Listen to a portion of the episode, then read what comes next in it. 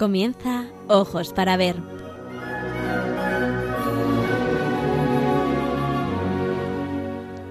Hoy dirigido por María Ángeles Sobrino.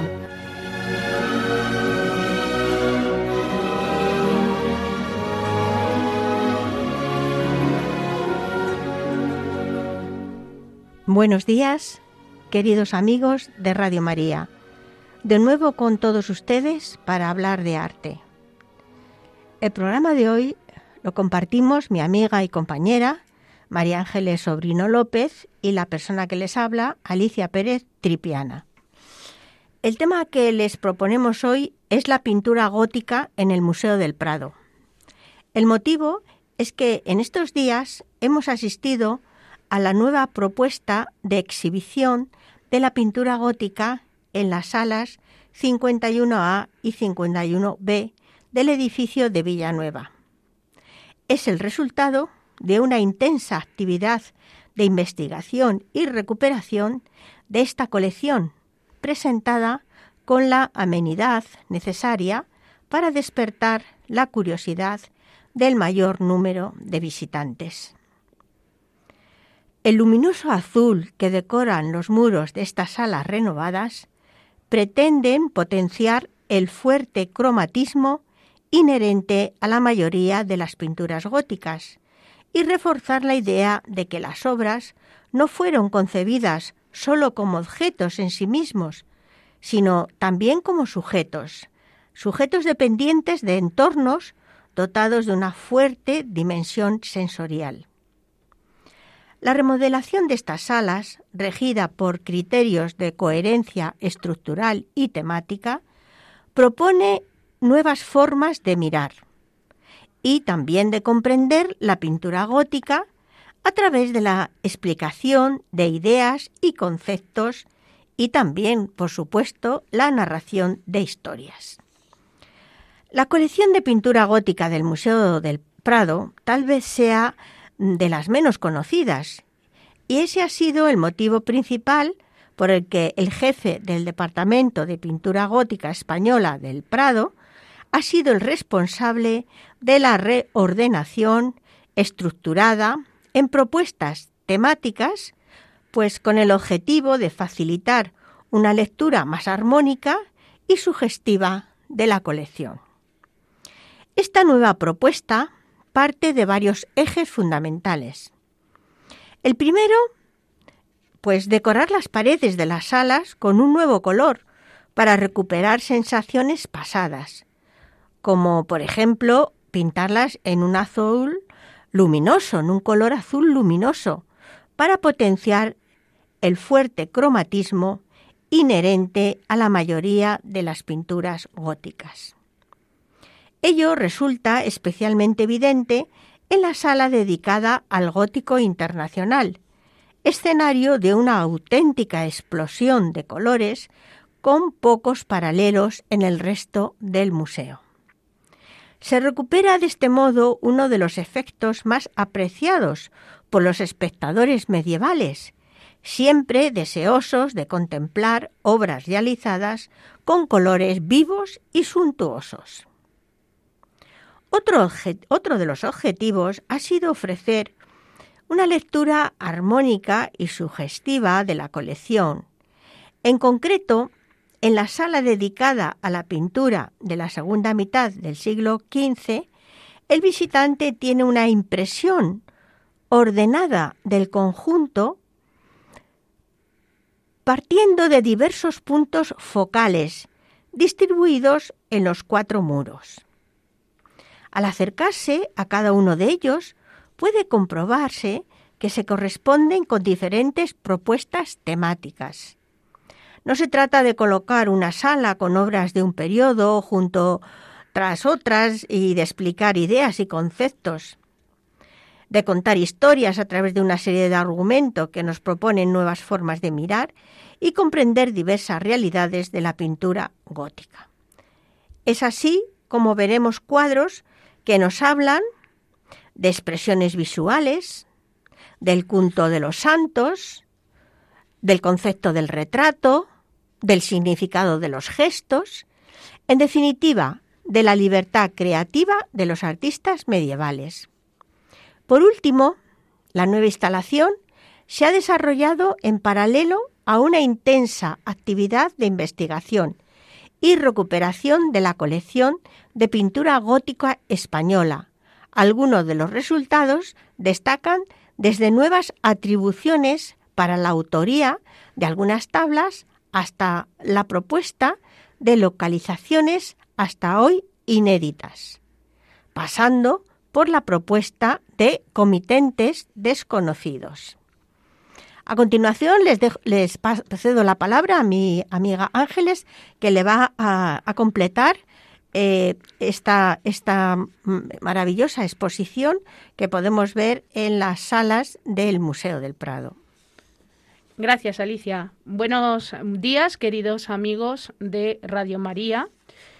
A continuación, vamos a hacer una descripción de las diferentes secciones de la sala 52A, dedicada a la pintura española del siglo XV, pero antes haremos una pequeña introducción a las imágenes y temas de la pintura tardogótica española. El panorama artístico del gótico tardío en España es una auténtica mezcla de fórmulas estéticas, tipologías e iconografías. Por un lado, encontramos las propuestas del realismo procedente del norte de Europa, proclives a la reproducción ilusionista de objetos y materias mediante la utilización de la técnica del óleo, que se unen a, menudo con soluciones decorativas de tradición medieval, como por ejemplo el diseño de los fondos dorados. Esta particular síntesis es asumida incluso por los pintores foráneos, que adaptan su lenguaje visual original a los requerimientos estéticos de los clientes peninsulares. La gran demanda de monumentales retablos producto típicamente hispano, también resultó determinante para la adopción de fórmulas en las que el virtuosismo ilusionista corrió paralelo a la suntuosidad decorativa. Con sus espectaculares dimensiones, los conjuntos ofrecieron la oportunidad de desarrollar desde monumentales imágenes de santos hasta amplios ciclos de dinámicas y coloristas escenas narrativas. Esta opción se contrapone conceptualmente a las pequeñas tablas de devoción, concebidas para una meditación íntima, mediante la contemplación de dramáticas imágenes aisladas, tanto de la figura de Cristo como de la figura de María, la Virgen. Fue en este panorama de propuestas tan variadas, en ocasiones incluso contradictorias, a decir de los estudiosos, en el que participaron maestros muy sobresalientes, como por ejemplo Bartolomé Bermejo, Juan de Flandes, Fernando Gallego o el maestro anónimo conocido como maestro de Zafra, entre otros artistas. La primera sección nos propone introducirnos en la colonización artística y el pluralismo visual debido a la llegada de maestros extranjeros a los reinos peninsulares durante toda la segunda mitad del siglo XV. Decenas de germanos, flamencos, franceses y en menor medida italianos e ingleses desarrollaron su actividad profesional junto a los maestros españoles. Por otro lado, la recepción y uso de grabados, especialmente germánicos, supuso otro aporte foráneo con gran incidencia en las artes visuales, de este aspecto hemos hablado en muchas ocasiones cuando hemos explicado algunas de las obras ya en este programa. El resultado fue una cultura híbrida y cosmopolita, que si bien estuvo marcada por la moda naturalista que había inaugurado la pintura flamenca, vemos que se abre a múltiples fórmulas y también vemos incluso el final, el ocaso de un determinado modelo. modelo perdón. Por ello, el término que habitualmente utilizamos para denominar el arte que surge en la península en este periodo que conocemos con el nombre de hispano flamenco, pues eh, debe de ser matizado, según la opinión de los artistas, por, perdón, de los artistas, de los especialistas, por parcial e impreciso, pues la diversidad visual pues, escapa siempre a estas etiquetas. De esta sección hemos elegido una obra singular de uno de los maestros más eh, significativos de este momento. Nos estamos refiriendo al salmantino Fernando Gallego y a su tabla El Cristo bendiciendo. Aprovecho para introducirles en este momento el hecho de que estas imágenes que nosotras, las que nosotras vamos a hacer mención a lo largo del programa, pueden verlas en el tweet de Radio María. Twitter, arroba Radio María Spain. Ahí tienen ustedes las imágenes y pueden visualizarlas mientras nosotras desarrollamos este programa. El Cristo bendiciendo de Fernando Gallego es una obra creada entre 1494 y 1496, pintada sobre tabla en técnica mixta, es decir, al óleo y al temple, y representa a Cristo entronizado, vestido con una túnica roja y sujetando la bola del mundo en su mano izquierda, mientras bendice con la derecha y es muy interesante porque está flanqueado por dos figuras. Por un lado está la representación de la iglesia y por otro está la representación de la sinagoga. Además está acompañado del tetramorfos, es decir, la representación simbólica de los cuatro evangelistas. Cristo se presenta como Salvador del mundo. La figura de la sinagoga porta las tablas de la ley de Moisés y el estandarte quebrado. Mientras la iglesia aparece laureada, portando el estandarte de la victoria y un cáliz con la sagrada forma, como símbolo de la nueva promesa de la muerte y resurrección de Cristo. Su palabra está plasmada en el Nuevo Testamento, en los Evangelios del Nuevo Testamento. Y así se explica la representación de los cuatro evangelistas a través del tetramorfo que hemos referenciado anteriormente.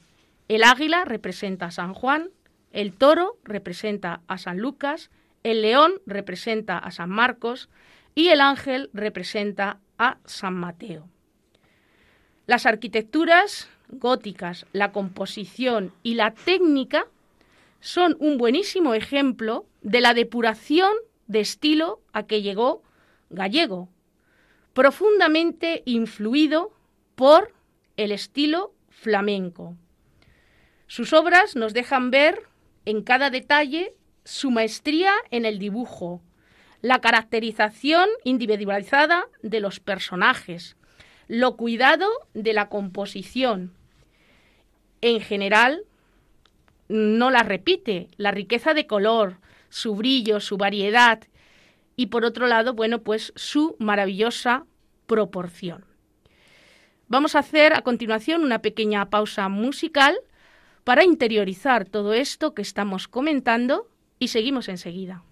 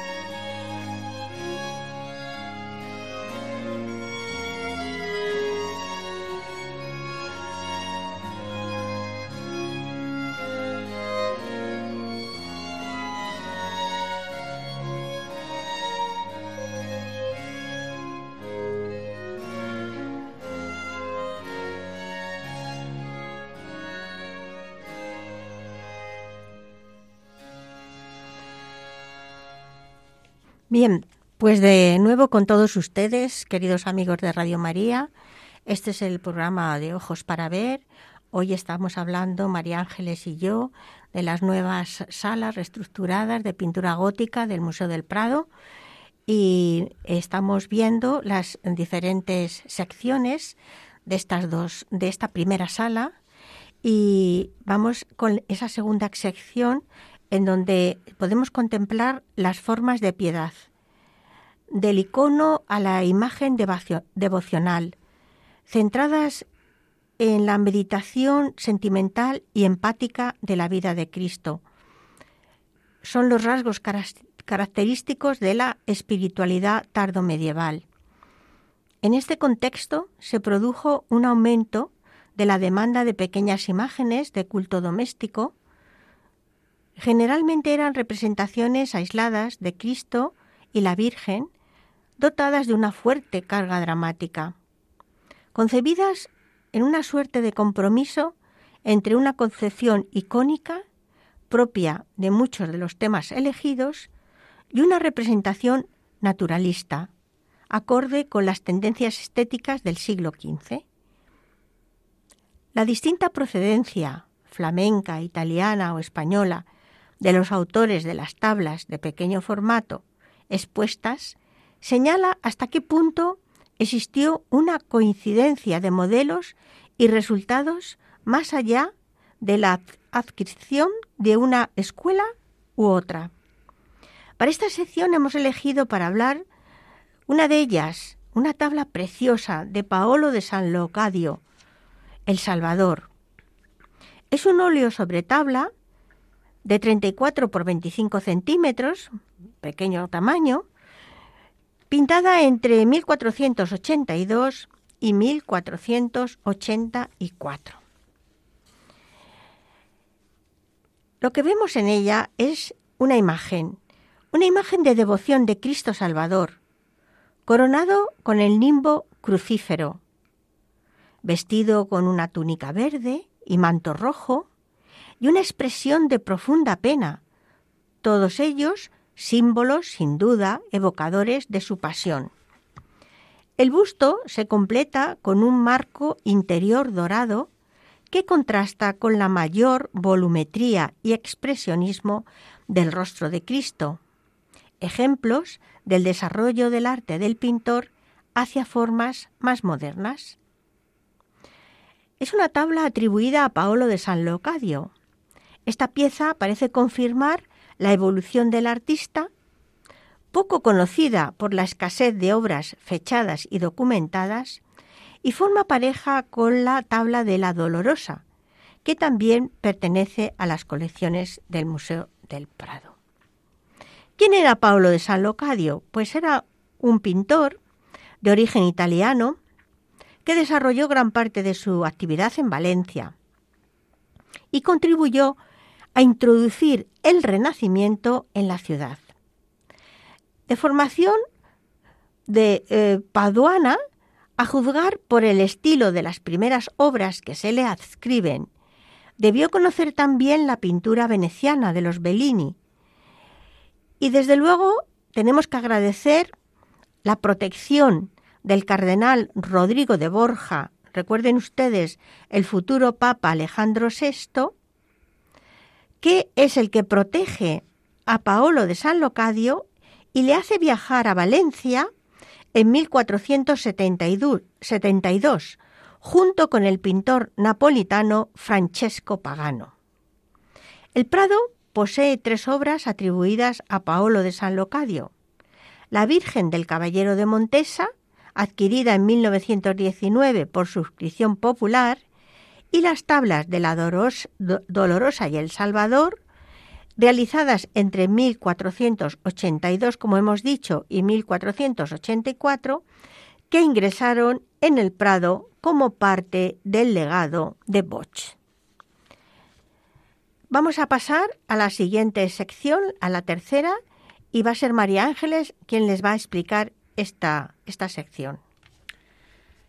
La tercera sección está dedicada a las imágenes de santos, destacando especialmente la imagen de Santiago el Mayor, con tres obras dedicadas al apóstol. Teniendo en cuenta que estamos celebrando en 2022 el prorrogado año jacobeo 2021, pues es un buen momento para hablar de Santiago el Mayor.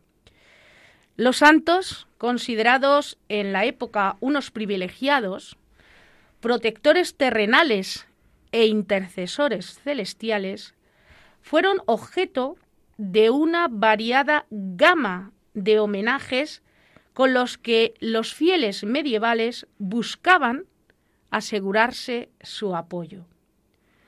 La dedicación de imágenes fue una de las expresiones más habituales y abarcó desde la representación de figuras de tipo monumental hasta ciclos narrativos inspirados en los relatos agiográficos. Una variedad de imágenes y temas que podemos rastrear a través de las tablas góticas dedicadas al apóstol Santiago el Mayor. La transformación de su tumba compostelana en un gran centro de peregrinación en el siglo XI le convirtió en un santo extremadamente popular. Esta veneración va a conocer su máximo apogeo entre los siglos XIII y XV, cuando la imagen de Santiago peregrino apareció representada por toda Europa. Para ilustrar esta sección, hemos elegido una tabla que nos cuenta una hermosa leyenda. Su título, El traslado del cuerpo de Santiago el Mayor ante el palacio de la reina Lupa, realizada por el artista Martín Bernat entre 1480 y 1490. Es una pieza de grandes dimensiones, 1,59 por 73 centímetros. La historia nos cuenta lo siguiente. Tras llegar a Iria, en Galicia, por barca, escena que pueden ver representada al fondo, el cuerpo de Santiago es trasladado en un carro arrastrado por dos toros al que siguen sus discípulos Atanasio y Teodoro, ataviados como peregrinos. La reina Lupa presencia el traslado y muestra su asombro al comprobar que los toros salvajes que había enviado se habían amansado a la hora de tirar de ese carro sobre el que reposa el cuerpo del santo. Esta obra es compañera de otra, que se titula Embarque en Jafa del cuerpo de Santiago el Mayor que ilustra el momento en que después de ser decapitado, el cuerpo de Santiago es conducido por sus seguidores y discípulos a la barca que desde Jafa le trasladará a Galicia. En segundo término, presencia en el embarque Herodes Agripa y su séquito, mientras vemos cómo a la derecha el verdugo envaina la espada utilizada para dar muerte al apóstol.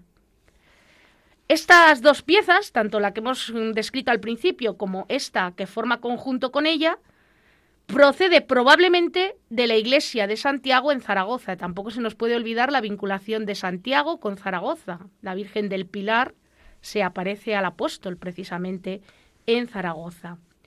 Cedo la palabra a mi amiga Alicia que les va a introducir la cuarta sección.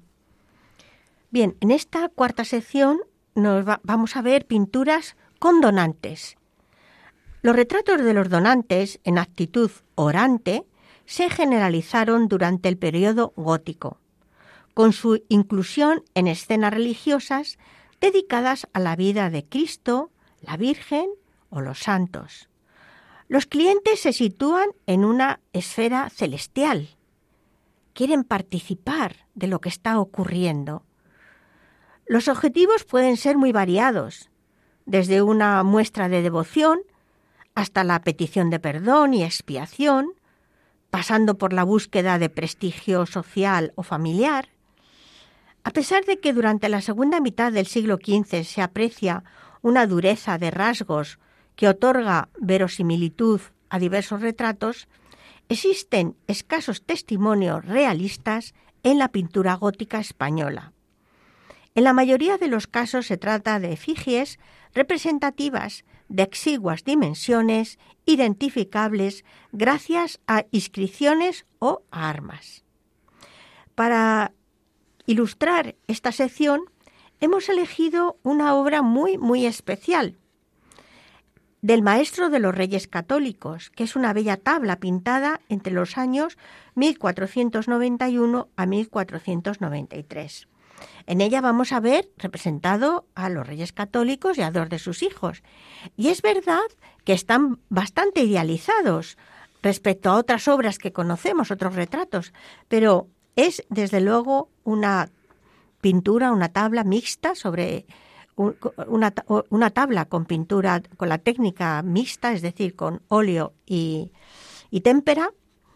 Y es muy interesante porque en ella podemos ver la Virgen María y el Niño Jesús que reciben el homenaje de los reyes católicos, que como les decía, algo idealizados y más juveniles de lo que les correspondería, y a dos de sus hijos, al príncipe Juan y a una infanta, probablemente Isabel, la primogénita. A la izquierda Santo Tomás de Aquino, que protege a don Fernando. Y tras él, arrodillado, aparece un dominico, identificado como el inquisidor Torquemada. A la derecha, Santo Domingo, que protege a la reina Isabel. Y junto a él, arrodillado, figura otro dominico, posiblemente Pedro de Arbues, asesinado en la SEO de Zaragoza en 1485. Por lo que afecta a la cronología, el mejor elemento de juicio es la indumentaria a la moda que lucen los reyes y sus hijos. A veces es complicado ¿eh? saber exactamente la época y es muy interesante eh, el estudiar los elementos decorativos, los vestidos, las joyas, etc. En especial Isabel la Católica, que no debe de ser anterior a 1490 Además de esto, también ayuda para ubicar su cronología saber que el convento de Santo Tomás de Ávila, al que iba destinada la obra, se concluyó en 1493. Aunque esta tabla se encontraba en el oratorio del cuarto real, se calcula que pudo ejecutarse entre 1491 y 1493. Fíjese a veces qué complicado, ¿verdad?, ubicar exactamente el momento en donde se ejecutó la, la obra. En relación a la autoría, no puede llegarse a ninguna conclusión, ya que no se conoce ninguna obra de la misma mano, por lo que, dada la fama de esta tabla, realizada por un pintor hispano-flamenco castellano, está justificado utilizar para su autor el nombre convencional de maestro de la Virgen de los Reyes Católicos. El estilo empleado por el autor corresponde a la transición entre el gótico internacional, elegante y sofisticado, de aire cortesano, y el nuevo influjo del estilo flamenco que se pone de moda en Castilla, siendo el preferido de los reyes católicos. El tratamiento de la luz nos remite a la utilización de varios focos, los más interesantes se aprecian desde las ventanas del fondo, que crean pequeñas áreas de luz y sombra, y también el color. El color es espléndido y variado, con protagonismo absoluto del rojo, del manto de la Virgen y la utilización de los dorados, de gran raigambre en la escuela española. Bueno, vamos a por la siguiente sección que se la va a describir María Ángeles. Bien, la quinta sección se abre al lenguaje de los gestos. Esto es un tema realmente novedoso como propuesta en la exposición de esta parte de la pintura en el Museo del Prado. La pintura gótica reproduce fielmente un amplísimo repertorio de códigos corporales que expresan una comunicación no verbal. Entramos aquí en un tema que es fundamental cuando estamos los humanos interactuando cara a cara, pero que a veces no nos damos cuenta de que también lo introducen los artistas como herramienta fundamental para transmitirnos esos mensajes.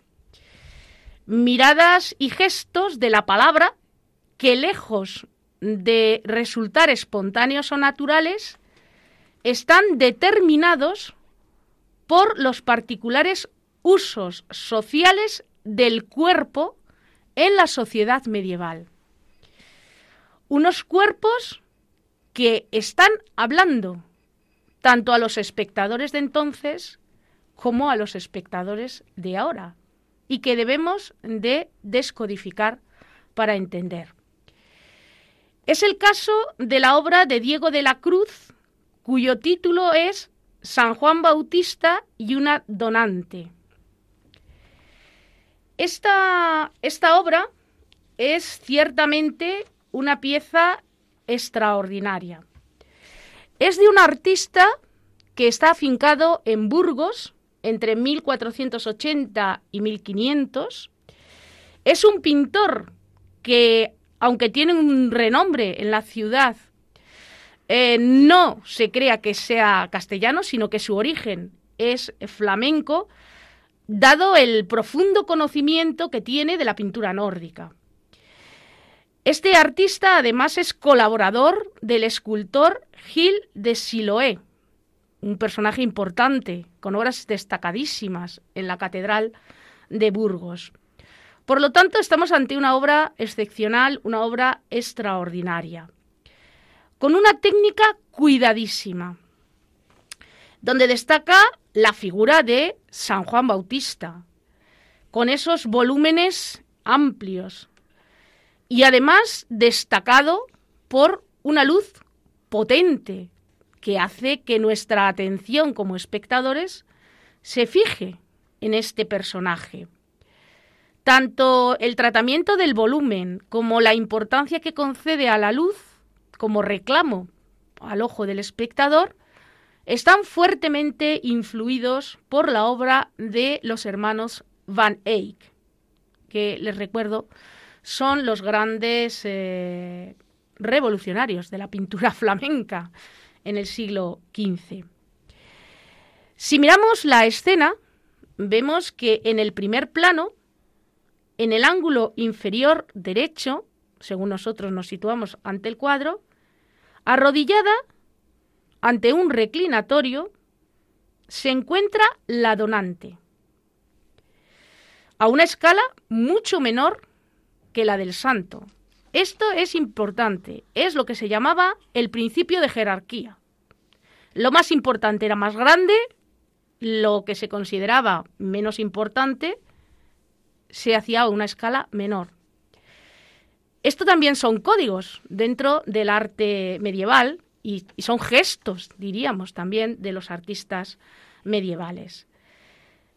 No sabemos quién es esta donante, lo que sí que sabemos es que es una monja cisterciense, por el tipo de hábito que lleva. Sería interesante para centrar aún más el origen del encargo si pudiésemos identificar al personaje. La actitud de la donante es una actitud de absoluta mmm, devoción. Por eso aparece arrodillada. A su lado como hemos dicho, ocupando todo el centro, está la figura de San Juan Bautista, identificado por el cordero que aparece sobre el libro, el Agnus Dei. Domina con su presencia todo el espacio disponible. Viste un manto de color rojo, el hecho de que vista de color rojo también es muy significativo. El color rojo es el color de la sangre, pero también es el color del amor de Dios, representado a través del sacrificio de su Hijo Jesucristo. Hay un detalle interesante en la representación de San Juan y es la inscripción en oro y en latín que recorre todo el borde del manto, en el que se lee ego sum vos qui clamat in desertum e internotus mulier non serusit majoris Johannes Baptista. ¿Esto qué significa? Yo soy la voz que clama en el desierto, soy San Juan Bautista. Es decir, está ratificando la identificación del personaje, por si no estaba claro con todos los demás elementos que aparecían en la representación. Interesante ver la imagen frontal de el santo, el realismo en la representación del santo. Es una obra excepcional y es una obra en la que vemos eh, identificado al autor. Esto no es demasiado frecuente en el arte medieval, por lo tanto es importante. Cedo la palabra a mi compañera Alicia para que, bueno, pues les hable de las últimas secciones de... Pero si quieres, Ángeles, vamos a dejar otra, otros minutos musicales ¿eh? y, y, enseguida continuamos. Para seguir reflexionando un poquito todo lo que hemos comentado. Fenomenal, me parece fenomenal. Muy bien.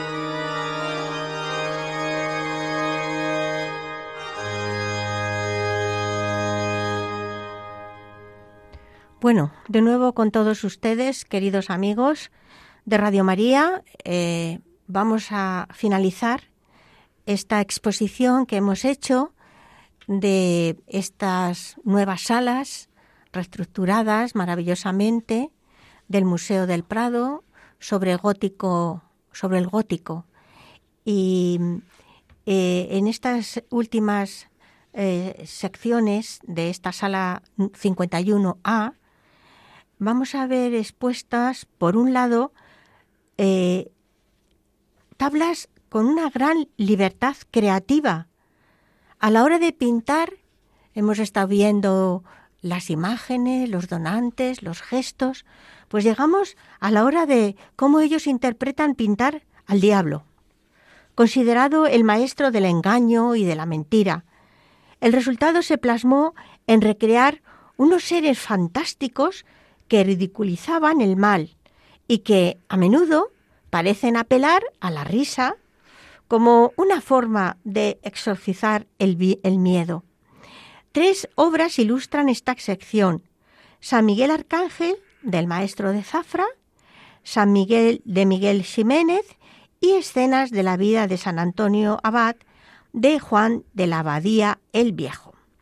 Y la obra que hemos elegido para hablar de esta última, penúltima sección, es eh, San Miguel Arcángel.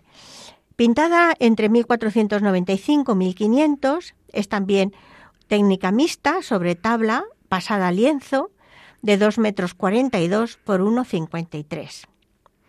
Es espectacular, es impresionante la tabla, ¿verdad, María Ángeles? Cuando uno entra en la sala y ve a ese San Miguel Arcángel, pues poderoso. Poderoso, nos, se queda uno un poco impactado. Y dominando en medio De, todo, ese maravilloso mundo, fantástico mundo, que ha servido de inspiración a muchos eh, artistas. Claro que sí, por supuesto, porque estos artistas tomaban también muchas las raíces de los manuscritos medievales, bestiarios. de los bestiarios, y es muy interesante.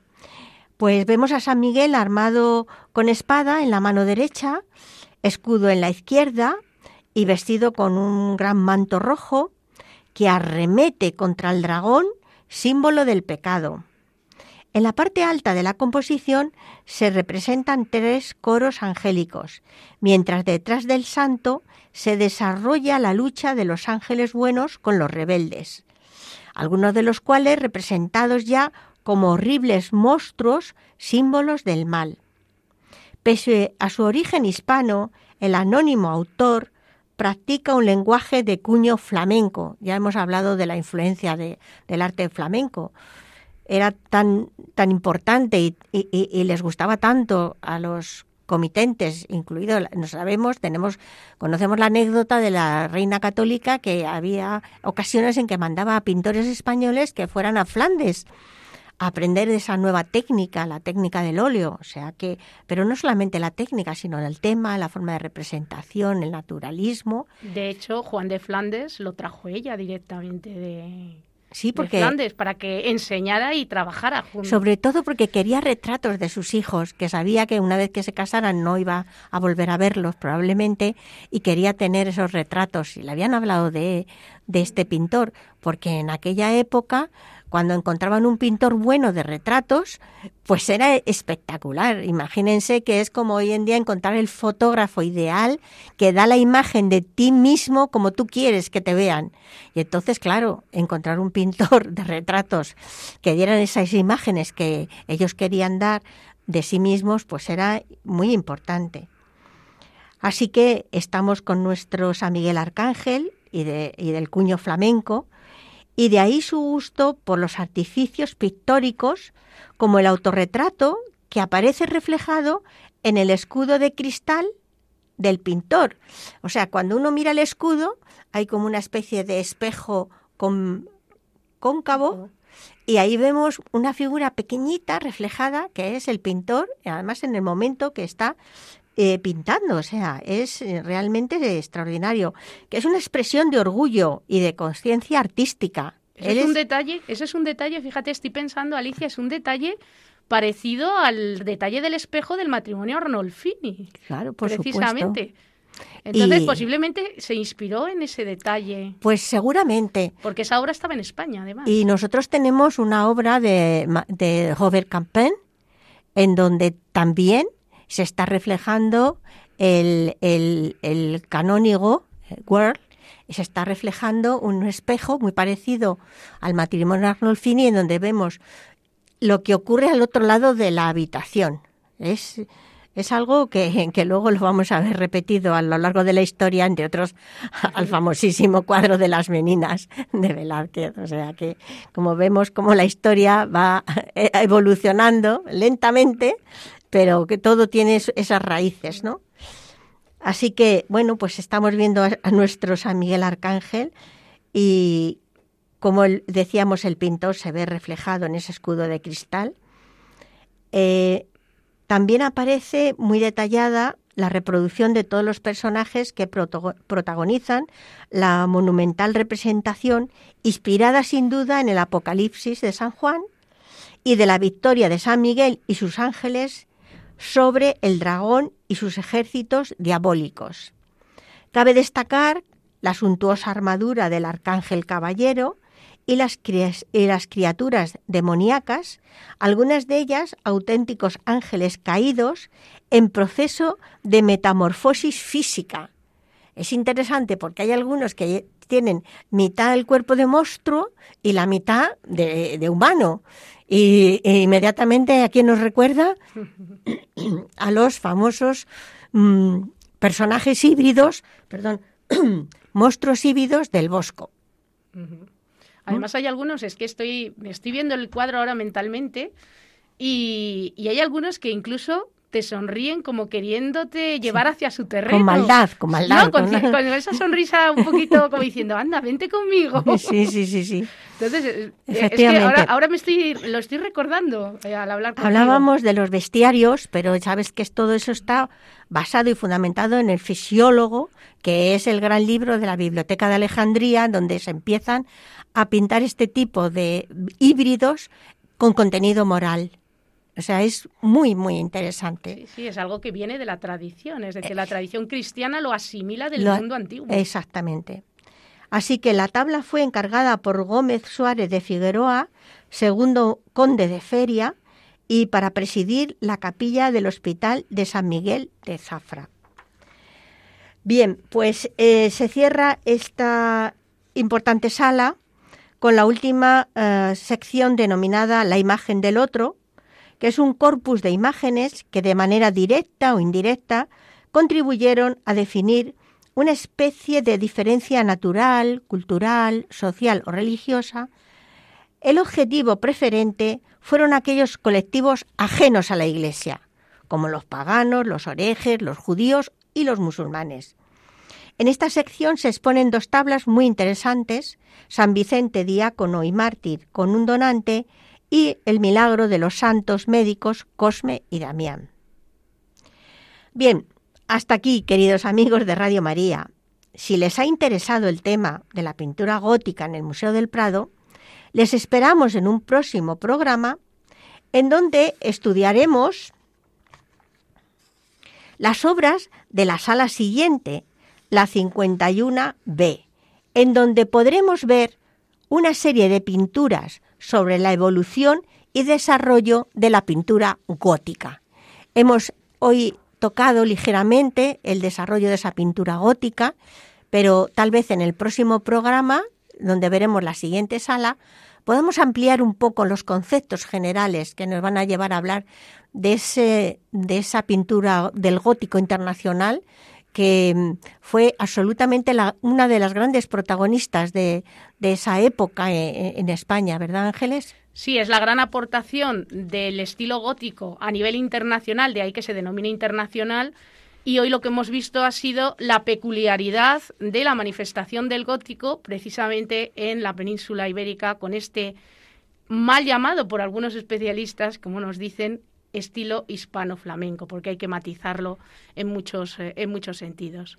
Esperamos que el programa haya sido de su interés, de su agrado, y si, bueno, desean volver a escucharlo, o desean descargárselo, lo pueden hacer en el podcast de Radio María en el programa Ojos para Ver. Muchas gracias por su atención. Y nos vemos en el siguiente programa. Eso es, les emplazamos para un próximo programa. Muy bien. Muchas gracias y les invitamos a seguir disfrutando de la extraordinaria programación de Radio María. Muchas gracias. Hasta muy pronto.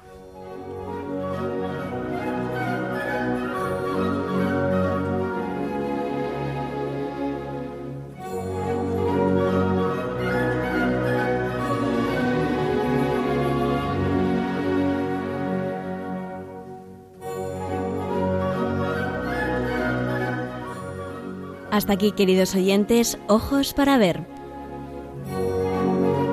Hoy con la dirección de María Ángeles Sobrino.